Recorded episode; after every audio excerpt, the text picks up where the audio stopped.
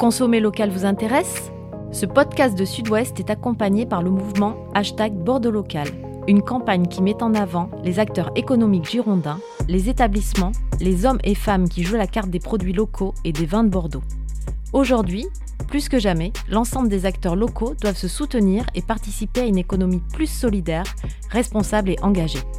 C'est pourquoi l'interprofession des vins de Bordeaux, l'UMI Gironde et l'Office de tourisme et des congrès de Bordeaux Métropole ont conçu ce mouvement, avec l'adhésion de nombreuses personnalités. Si vous aussi vous êtes hashtag Bordeaux Local, rejoignez-nous en découvrant les établissements qui mettent en avant les produits locaux, en vous inscrivant sur bordeauxlocal.fr et en partageant le hashtag Bordeaux Local.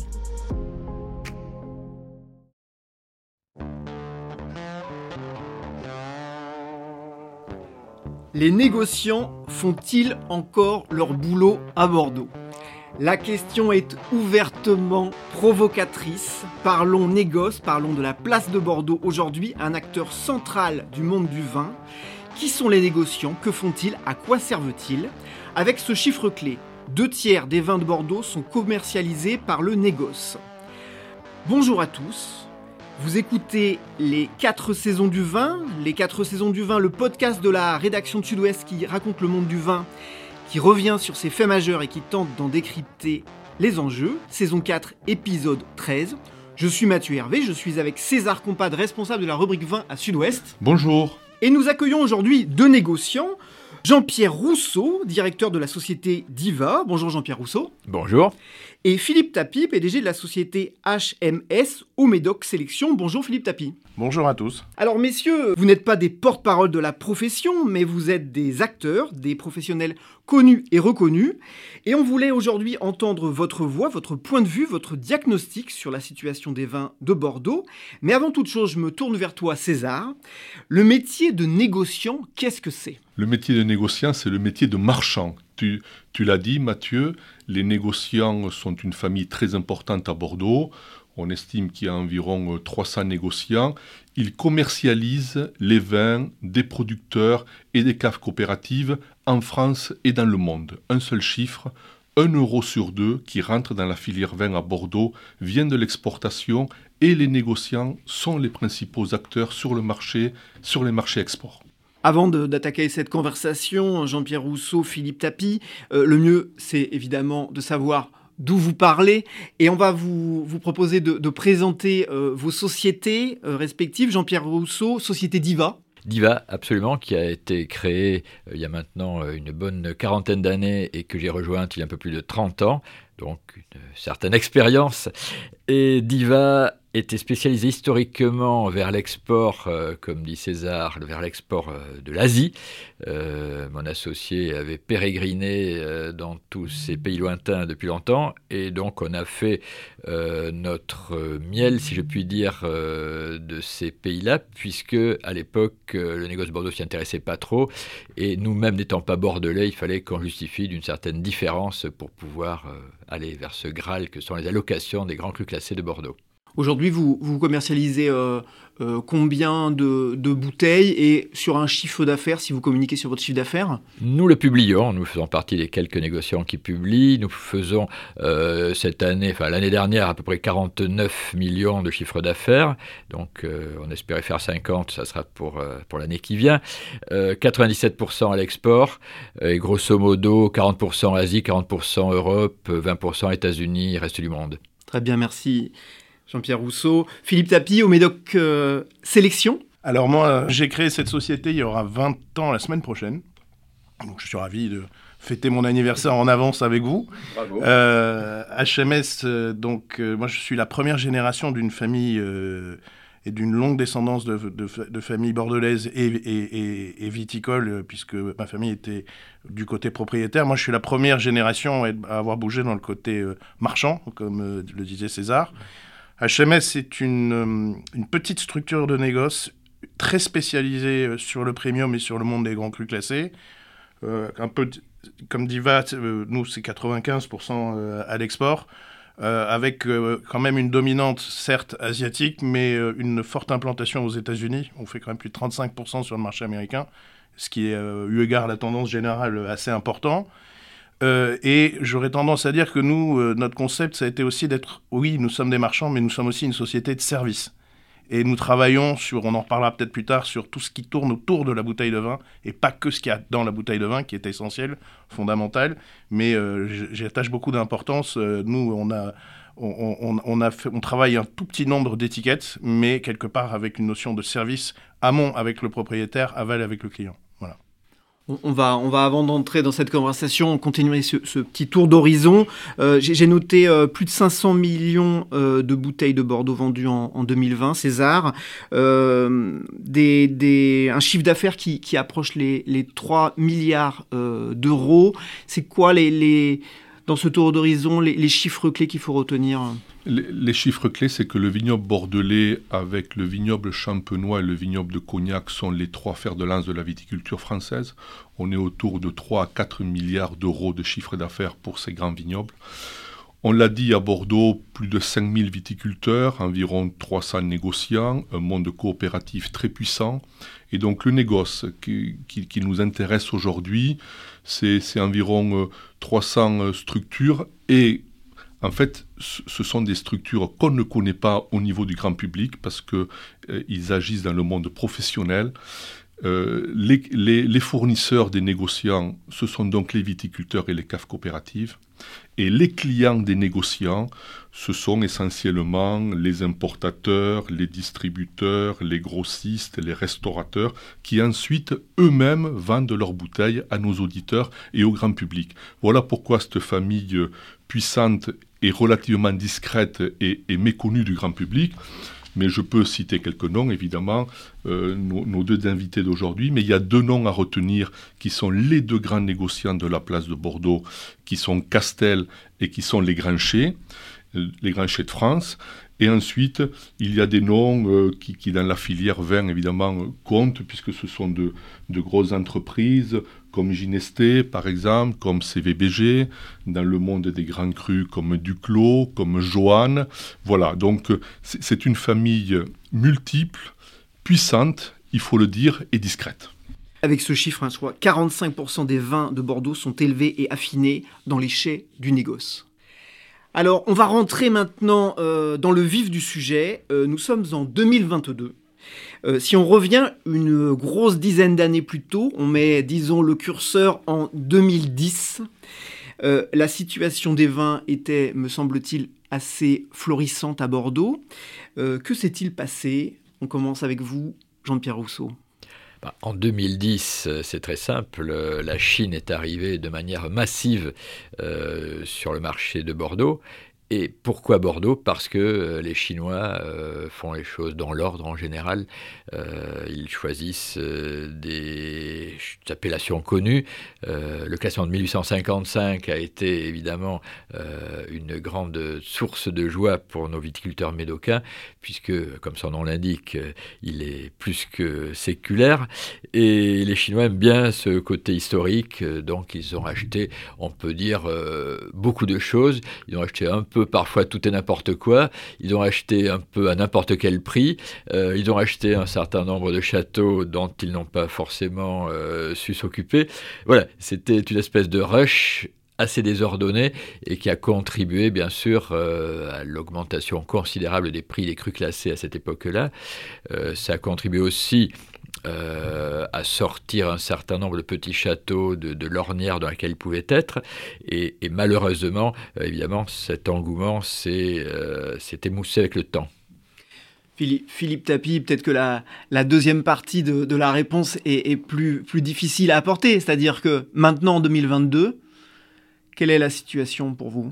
Écoutez, je crois que euh, on a quand même, euh, dans la deuxième partie euh, de la décennie dont on parle, vécu des moments assez extraordinaires, pas forcément dans le bon sens du terme. J'en veux pour preuve les derniers événements liés au Covid, où Bordeaux a su quand même et montrer sa capacité de réaction, et notamment peut-être en corrigeant et en, et en, faisant des prix d'appel, notamment je pense à la campagne 2019, qui a été très bien accueillie et très bien reçue par le marché. Donc Bordeaux a cette faculté, euh, je dirais, cette agilité à corriger, à modérer et à peut-être se remettre en marché après une période d'excès.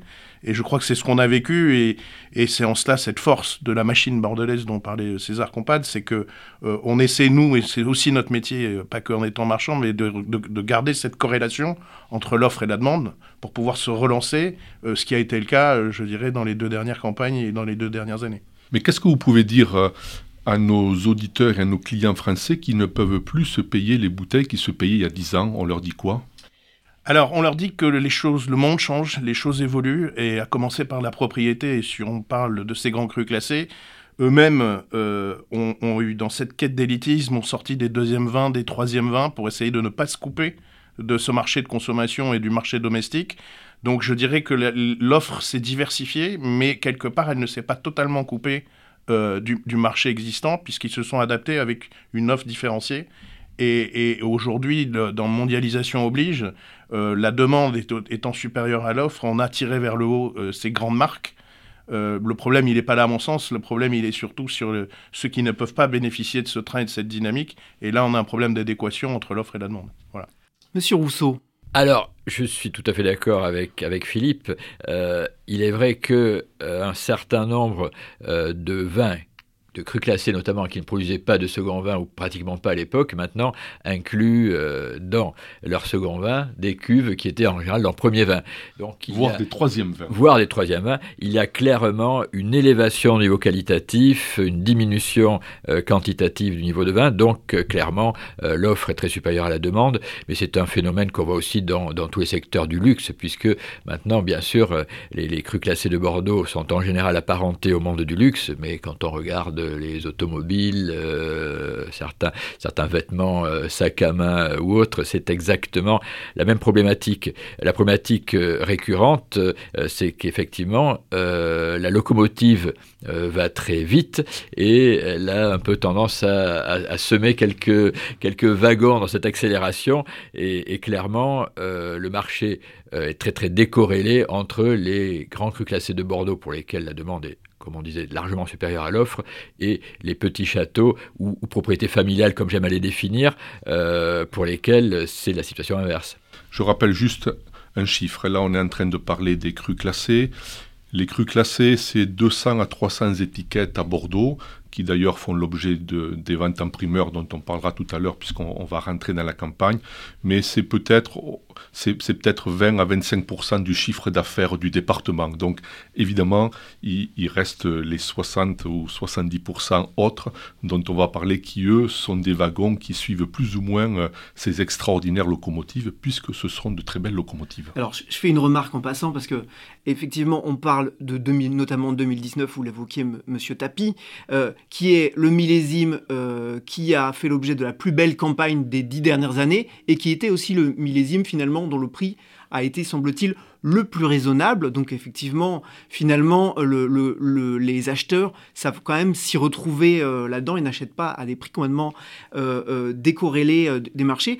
Mais justement, en parlant de, prix décorrélés des marchés, la, situation justement des, segments différents, puisque en fait le négoce c'est plein de marchés qui, qui, sont agglomérés. là on parlait des grands vins.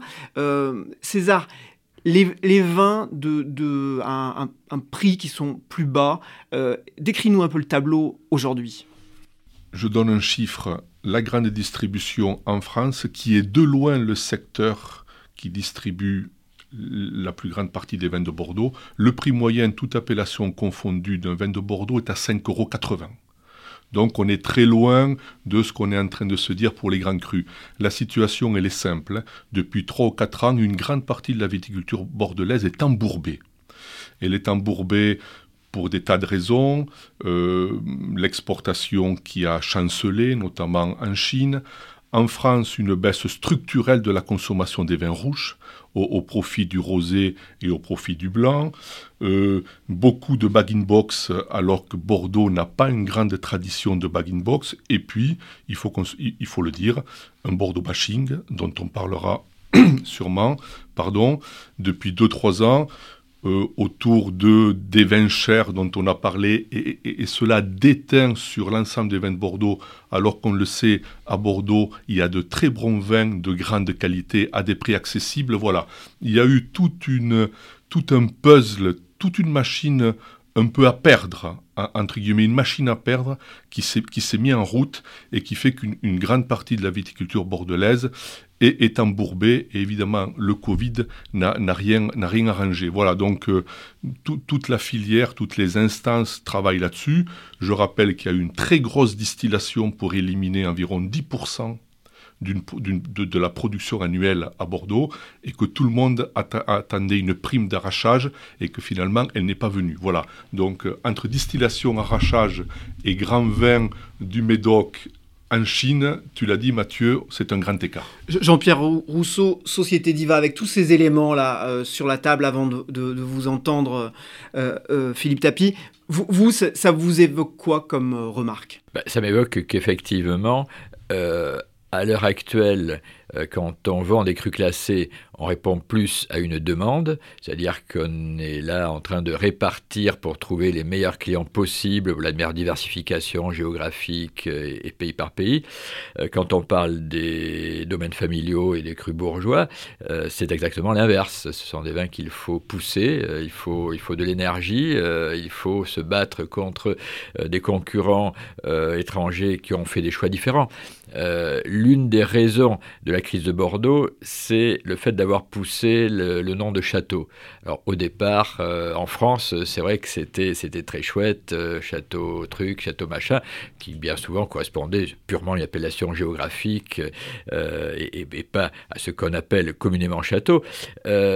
c'était un, vecteur assez intéressant, mais face aux marques euh, forte euh, des productions étrangères, que ce soit du Nouveau Monde ou des pays comme l'Espagne, c'est un système tout à fait différent, un système dit de bodega, c'est-à-dire que euh, les cultivateurs de la vigne ne sont pas ceux qui font le vin et ne sont pas ceux qui le commercialisent. Il y a une séparation, alors que le viticulteur bordelais, outre toutes les charges auxquelles il doit faire face, qui, augmentent de manière terrifiante d'année en année, il doit être lui-même commercialisateur, livreur, comptable. Euh, tractoriste, euh, œnologue et j'en passe. Donc c'est un modèle complexe et qui arrive peut-être euh, à son terme. Philippe Tapie, je vous voyais opiner du chef quand, quand Jean-Pierre Rousseau disait il y a trop de châteaux à Bordeaux. Non, alors moi je partage l'analyse de Jean-Pierre. Je, crois juste qu'à un moment donné, je, je, rebondirai sur ce que disait César tout à l'heure, je crois qu'il y a des amalgames qui ont été faits. Et le problème, c'est que c'est plus un problème de communication. et je pense qu'il y a eu des associations qui ont été faites d'images qui sont pas les bonnes et qui ont perdu le consommateur. Très Bordeaux n'est pas cher. Voilà. alors, je peux vous trouver des vins rapport qualité-prix à Bordeaux qui sont remarquables et qui sont tout à fait euh, compétitifs eu égard à la concurrence étrangère. À moins de 10 euros la bouteille, bien sûr, beaucoup. Bien sûr. Euh, je crois qu'on s'est trompé d'axe de communication. C'est parti un peu dans tous les sens.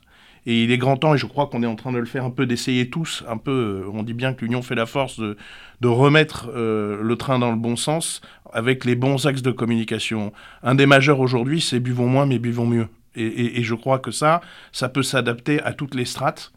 Euh, et je rejoins l'analyse de Jean-Pierre, c'est que euh, bien sûr que l'élite, alors c'est pas le fait du printemps non plus, hein, si elle se vend bien, c'est qu'il y a des investissements colossaux qui ont été faits, il y a des progrès dans le chai à la vigne gigantesques qui ont été faits, euh, on peut même parler de, de, programmes RSE pour utiliser des mots à la mode, d'environnement, d'agroforesterie, j'en passe, c'est des meilleurs, mais qui sont des sujets très sérieux. Mais donc l'élite n'est pas l'élite par hasard. je pense que l'élite a fait des investissements, je le répète, colossaux. Et c'est vrai que la vraie problématique aujourd'hui, c'est sur le cœur de gamme. Ce cœur de gamme qui n'a pas ces moyens-là, évidemment, mais qui a tout une volonté tout aussi forte. Et il faut arriver à, la mettre en phase avec ses marchés, parce que elle a, ce cœur de gamme a un marché. Le problème, c'est que la connexion, comme tu le disais, Jean-Pierre, elle est beaucoup moins évidente que euh, sur, sur, sur, sur, l'eau du panier. Mais Jean-Pierre Rousseau, euh, des, des, auditeurs euh, dans les campagnes, dans les vignobles, ils proposent leurs bouteilles à 4, 5, 6 euros, ils n'arrivent pas à les vendre. On, leur dit quoi? On leur dit arrêtez, on leur dit allez sur les marchés, on leur dit unissez-vous, on leur dit il n'y a pas d'avenir, on leur dit quoi? Clairement, nous, on fait ce qu'on peut. On, garde une, bonne quantité euh, de, ces vins, effectivement, euh, à 4, 5, 6 euros. Et là, on parle souvent de, prix, de prix consommateurs. De vins qui sont très bons. De vins, quand on fait des salons avec nos confrères euh, des, autres pays ou d'autres régions de France, on s'aperçoit que les bons rapports qualité-prix sont en général à Bordeaux ou en Espagne. Quand on parle de, de vins européens, on est, on est beaucoup moins cher à qualité égal que les Italiens, beaucoup moins cher évidemment que les Bourguignons, euh, que la plupart des autres régions de France aussi. Donc il n'y a pas de raison pour ce Bordeaux bashing. Effectivement, il y a une espèce d'amalgame, euh, Bordeaux est trop cher et donc on arrête de boire des Bordeaux. Moi je me fais régulièrement euh, engueuler dans les restaurants parisiens quand je demande du Bordeaux et que je dis, bah, enfin quoi, il y a quasiment pas de Bordeaux à la carte, voire pas du tout. Et on me répond ah oui, mais Bordeaux est trop cher, Bordeaux est ici, Bordeaux est là, Bordeaux. Euh, on a vu l'émission de télé de Madame Machin et, donc euh, c'est du poison dans la bouteille. Voilà, tous ces tous ces éléments euh, qui sont absolument caricaturaux font que effectivement c'est une bataille de vendre des Bordeaux de gamme intermédiaire. Pas de Bordeaux bashing, ça s'est entendu, mais quand même, on va pas, on va pas vous inciter à l'auto-flagellation ni l'un ni l'autre, mais il y a quand même cette petite musique qui monte dans une certaine partie du vignoble bordelais. Pas de Bordeaux bashing, mais une sorte de négoce bashing quand même, avec cet argument qui revient et on voulait vous entendre là-dessus.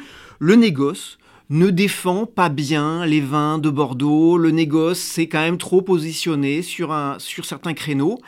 Comment vous recevez euh, cette critique, Philippe Tapi euh, assez mal, très clairement, parce que euh, je sais l'énergie qu'on déploie euh, pour même ces, ces, vins d'entrée de gamme, alors pas forcément chez HMS, mais là je parlerai dans le métier de négociant en tant que tel. et, Votre fibre viticole. Voilà, non mais je trouve ça assez, assez injuste, mais quelque part, si ça existe, c'est qu'il y a certainement des raisons. Euh, parce que je crois qu'on est avant tout des amoureux du métier. Euh, vous parliez de fibre viticole. Euh, nous, notre métier avec Jean-Pierre, c'est de détecter des pépites, rapport qualité-prix compris. on est des amoureux du produit, parce qu'il faut quand même pas oublier de parler de ça, de, ce qu'il y a dans, le verre. Et, non, il n'y a pas que les grands qui font du bon. Vous voyez ce que je veux dire? Donc, Et c'est vrai que vous avez raison, cet amalgame, il est fait, on le sent, et, on essaie, par nos actions au quotidien, de communication, de commercialisation, d'aller contre ce message qui, à mon sens, est négatif, n'est pas porteur pour la filière. Jean-Pierre Riva Oui, c'est toujours euh, un peu le problème. Les, Australiens euh, aiment bien se moquer de nous. Les anglo-saxons en général, il n'y a pas que les Australiens, en disant qu'on est des équipes de rugby qui jouent avec des bottes en béton euh, et qui sont 8 au lieu d'être 15. C'est vrai qu'on a, cette tendance à, vouloir scinder, à vouloir cliver, à vouloir opposer les uns aux autres, au lieu de dire, bah oui, Bordeaux, c'est une, une super appellation, donc avec des vins effectivement à tous les prix, des vins qui n'ont jamais été aussi bons. Et là, on parle des petits comme des grands, et on ne va même pas parler de petits vins parce qu'ils euh, ils n'ont rien de petit, ils sont, largement euh, à l'égal des autres. Euh, hier soir, on recevait au Rocher de Palmer Raphaël Pichon et son orchestre. On a fait un verre à la fin avec un Bordeaux blanc, un Bordeaux rouge. tous les musiciens qui sont soit étrangers disent Ouais, quand même, Bordeaux, c'est vachement bon. Et c'était l'un de ces vins à moins de 5 euros TTC parce qu'il faut justement faire connaître ces vins et on s'y efforce autant qu'on peut. pas toujours avec le succès qu'on voudrait, mais avec en tout cas une énergie euh, qui reste intacte. Le Bordeaux bashing a fait beaucoup de mal à Bordeaux, hein, vous êtes en train de le dire. À votre avis, il se termine ou il se termine pas? Euh, C'est bon pour le moral ou on est encore dedans, Monsieur Tapis euh, moi, je vais, je vais être très optimiste, alors peut-être excessif, mais, mais c'est ce que je pense. Je pense que le Bordeaux bashing en tant que tel, c'est derrière nous, parce que quelque part, d'abord le monde avance, et nous aussi. Je crois qu'on a aussi su corriger à Bordeaux certaines dérives dans nos messages, parce qu'on n'est pas, pas des oies blanches non plus. Hein. On a notre part de responsabilité et il faut l'assumer. Euh, je crois aujourd'hui que intrinsèquement la qualité de, Bordeaux et, tu parlais Jean-Pierre, euh, la diversité de l'offre à Bordeaux est incroyable, extraordinaire et permet au consommateur de pouvoir faire son choix en fonction de ses goûts, parce qu'il y a toutes les palettes d'offres possibles. Et il ne faut pas oublier les blancs et les rosés, hein. on parle beaucoup de rouge à Bordeaux. Et, oui, oui, oui, oui, tout à fait. Euh, il y a de, il y a de très grands blancs à Bordeaux, et, et là-dessus, il n'y a pas d'hésitation possible. Donc j'aurais tendance à dire que c'est derrière nous, mais ne nous endormons pas sur nos lauriers non plus. Je pense que c'est un effort euh, quotidien, que, permanent. Il faut que ça nous serve de leçon je, le crois. Il faut qu'on tire les enseignements de ce, de, de, ce Bordeaux bashing et qu'on oriente nos messages, nos produits et, nos actions commerciales sur une, une dynamique positive. Et je crois que c'est possible.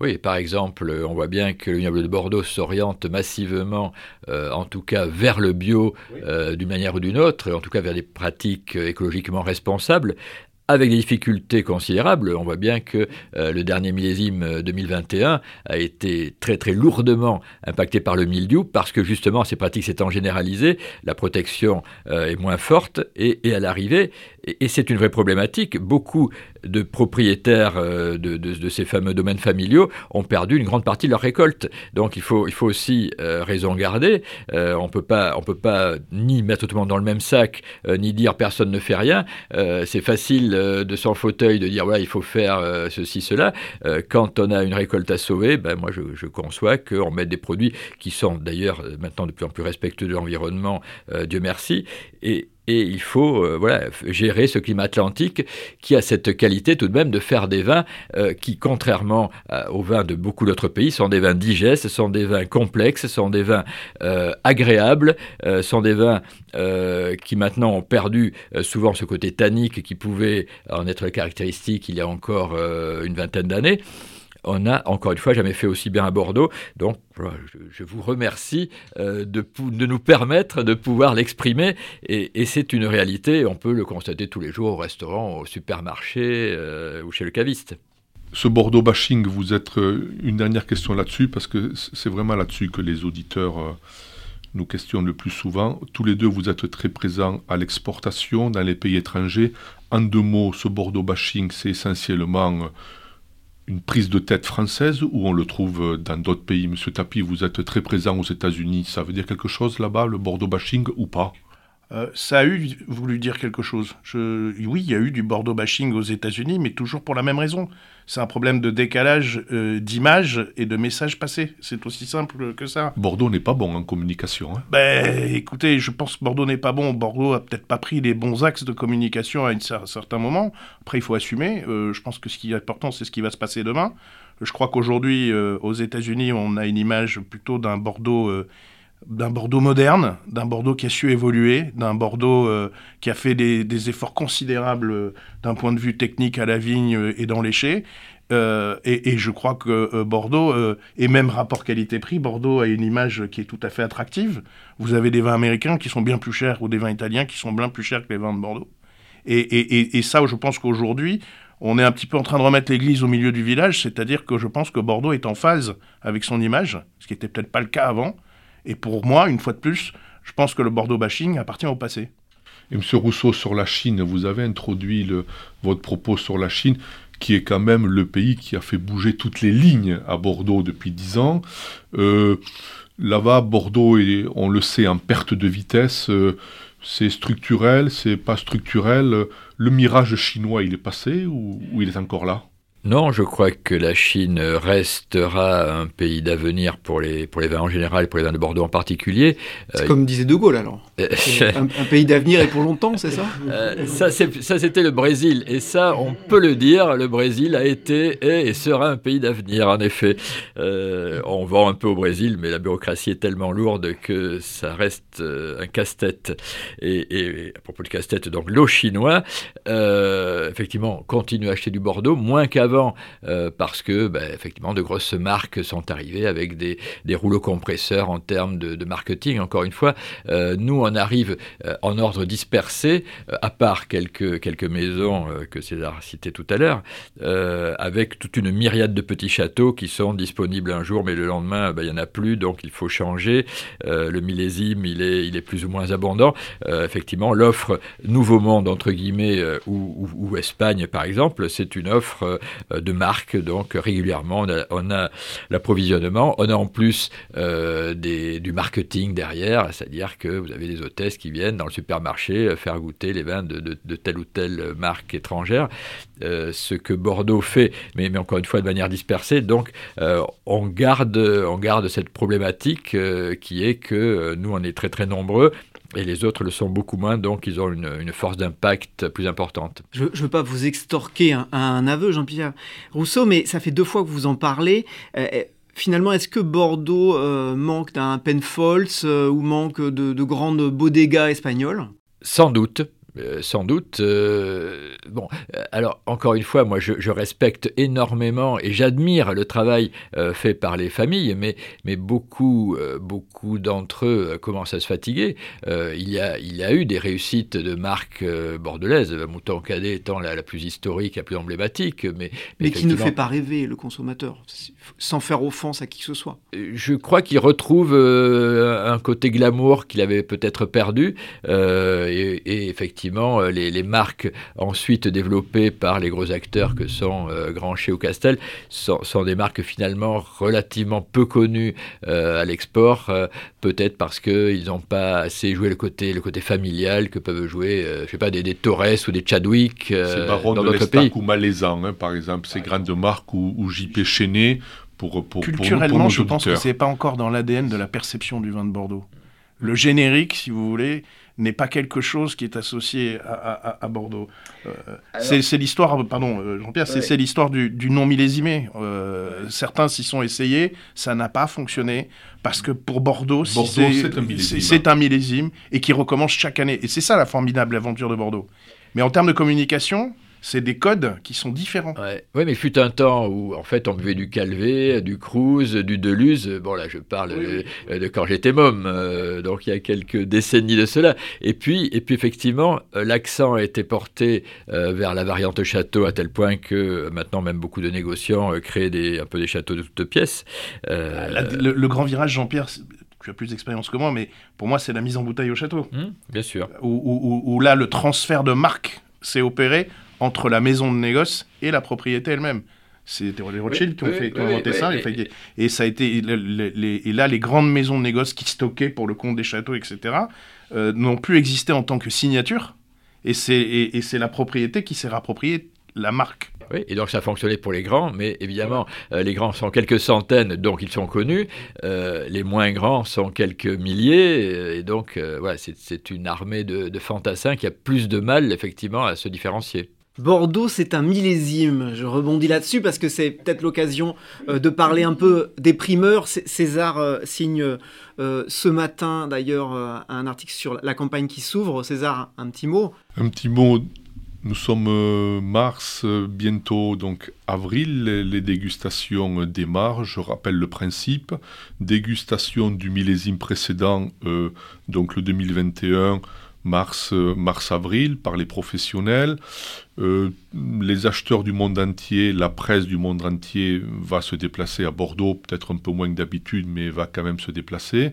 Tous ces gens-là vont se faire une opinion sur le millésime et ensuite achèteront ou pas à Diva, à HMS, euh, achèteront ou pas euh, du millésime 21, qui lui va continuer sa vie bien sagement dans les et qui arrivera euh, sur les tables des consommateurs à la fin de l'année prochaine, donc globalement deux ans après la récolte. Fait premier de ce millésime, petit volume.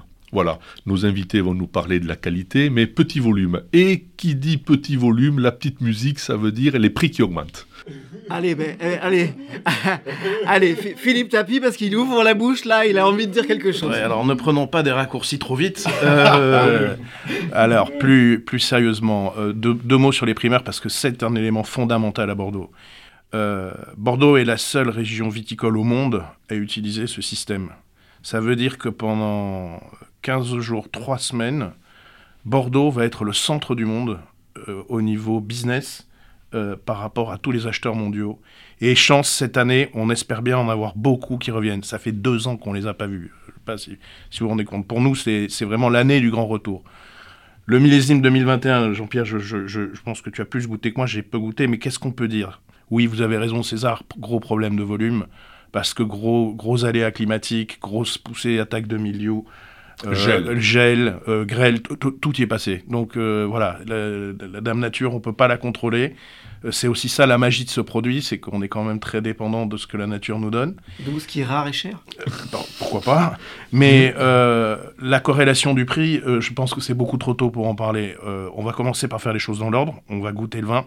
On va identifier le profil du bébé. je crois qu'à Bordeaux, la grande chance, c'est qu'on ne fera plus jamais de mauvais vin par l'apport de connaissances techniques que nous avons, par euh, les efforts colossaux qui ont été faits à la vigne, dans le chai. alors on en aura moins, c'est certain, mais on aura une qualité, ça c'est certain, également. Jean-Pierre Rousseau. oui, j'abonde dans le sens, euh, évidemment, de Philippe. Euh, d'abord, effectivement, euh, moi, je suis dans le métier depuis plus de 30 ans. je buvais du vin avant. Et de fait, on peut le dire à nos clients, le dernier millésime vraiment mauvais à Bordeaux, c'était 1984. Donc, il y a sérieusement prescription. Et depuis, dans chaque millésime, il y a toujours eu de bons vins pas forcément tous, mais il y a eu beaucoup, beaucoup de bons vins. Et d'ailleurs, nos amis euh, et nos clients euh, sont bien souvent surpris quand ils goûtent les vins et qu'on leur a prévendu un millésime, souvent dans, dans une certaine presse professionnelle euh, qui aime bien juger en blanc et noir. Ils me disent, mais oui, mais on nous avait dit que c'était pas bon ce millésime. On le goûte, on le regoute, et souvent on le re-regoute après la mise en bouteille. Mais en fait, on nous a raconté des carabistouilles. Ce vin est, très bon. C'est une de réhabilitation 2007 et 2013, là, que vous nous... Absolument, absolument. Ben, je suis volontaire pour vous servir euh, de délicieux 2007 euh, et 2013 et je ne parle pas que des grands châteaux, loin s'en faut.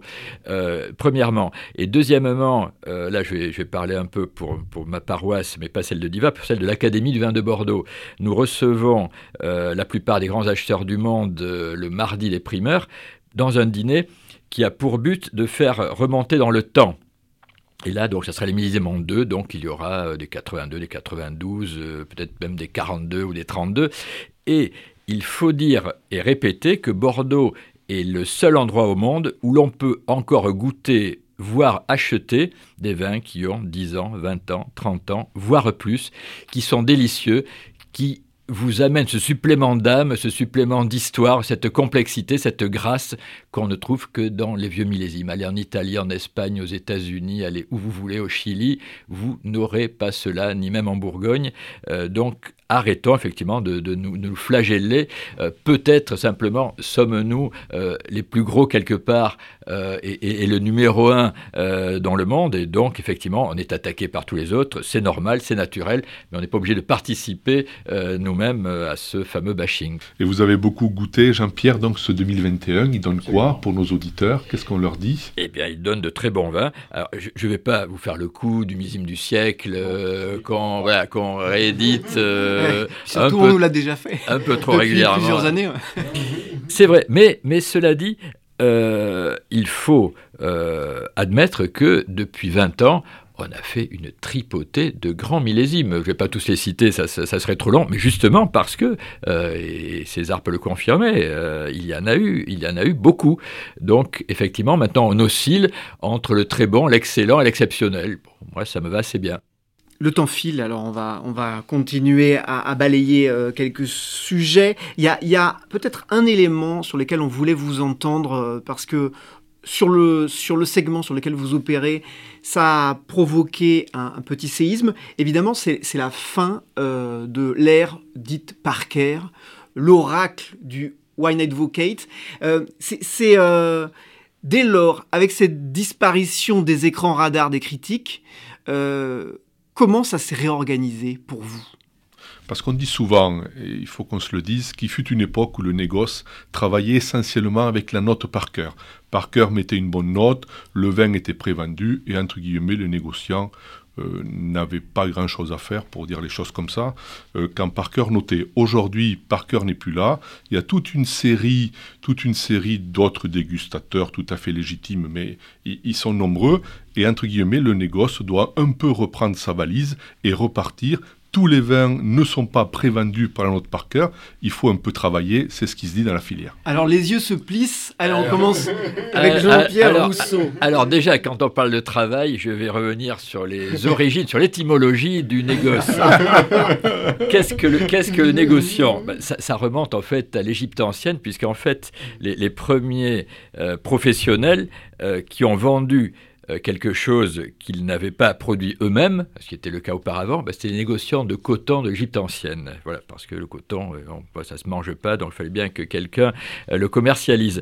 Et, les, Romains, qui à l'époque dominaient le monde, ont choisi ce mot de négociant, ce qui veut dire négocium, jamais de loisir. Le négociant, c'est celui qui ne se repose jamais. Voilà, je, euh, c'est, dans Eric Orsena, Voyage au pays du coton, que, voilà, je, vous conseille par ailleurs. tout est dit. D'une part, et, d'autre part, pour en venir euh, tout aussi sérieusement à, l'ami Parker, qui a fait beaucoup de bien à Bordeaux, mais pas que, euh, il, a, il a effectivement orienté Bordeaux à une époque, et, et le négociant faisait quand même son travail. Mais si ce n'est que moi j'avais des dizaines de clients qui venaient goûter les vins, je leur disais bah tiens regardez celui-là il est super, ah oui oh, bah, ça, celui-là je vais le prendre vraiment euh, il est top, et puis celui-là non il peut être un peu moins bien.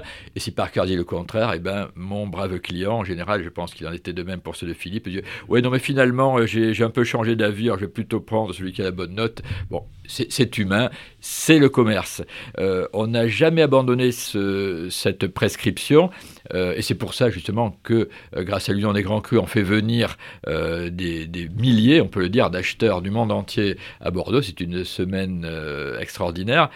Et effectivement, on essaie de leur dire, ben, regardez, voilà, si vous préférez la rive droite, achetez tel tel cru, si vous préférez la rive gauche, on vous conseille cela, et après, ben, évidemment, ils font ce qu'ils veulent.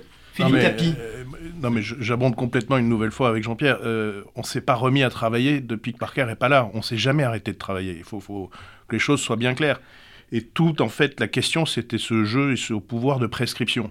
Et, oui, le fait que Parker se soit retiré, oui, cela nous a clairement redonné euh, un pouvoir de, prescription, ou de, pas un pouvoir de prescription, j'aime pas cette expression, une notion de conseil par rapport au client, qui de facto s'est remis à nous écouter parce qu'il n'y avait plus quelque part le référent. Maintenant, euh, Parker, c'était une époque. Euh, Parker, je suis d'accord avec toi, Jean-Pierre, a permis aussi euh, de mettre beaucoup Bordeaux en lumière sur certains aspects. Et maintenant, nous sommes dans une autre époque, avec d'autres critiques qui sont tout aussi professionnels, qui n'ont peut-être pas son aura, mais son aura, c'est 30 ans de, c'est 40 ans, 35 ans de travail. On verra dans 35 ou 40 ans qui sera là ou pas et comment. Mais non, le négoce n'a jamais arrêté de travailler, euh, même si c'était regrettable, un 100 points, la messe était dite, c'est tout à fait vrai, mais ça ne nous a pas empêché d'aller sur les marchés, de voir nos clients, de faire venir les importateurs et, de faire le travail de promotion et, d'image autour des, marques que nous représentons. Mais on connaît bien euh, l'ironie de César, donc, euh, donc, notre question, notre question du départ était les négociants font-ils leur boulot? Donc vous nous répondez oui. Je crois. On s'y efforce. Euh, merci euh, à vous deux, Jean-Pierre Rousseau, Société Diva. Merci Philippe Tapi, au Médoc Sélection. Merci César. Merci, merci beaucoup. Merci à vous. Et merci à vous, auditeurs, pour votre écoute et votre fidélité. Si vous avez aimé cet épisode, n'hésitez pas à nous le dire et à le partager autour de vous. Vos retours, suggestions nous sont vraiment toujours très précieux. Et pour ne rien manquer des 4 saisons du vin, abonnez-vous sur Spotify, Apple Podcast, Google Podcast ou votre plateforme d'écoute habituelle. Rendez-vous dans 15 jours. D'ici là, portez-vous bien et rappelez-vous, le meilleur vin n'est pas nécessairement le plus cher, mais celui qu'on partage avec modération et responsabilité. Formidable, buvez du Bordeaux.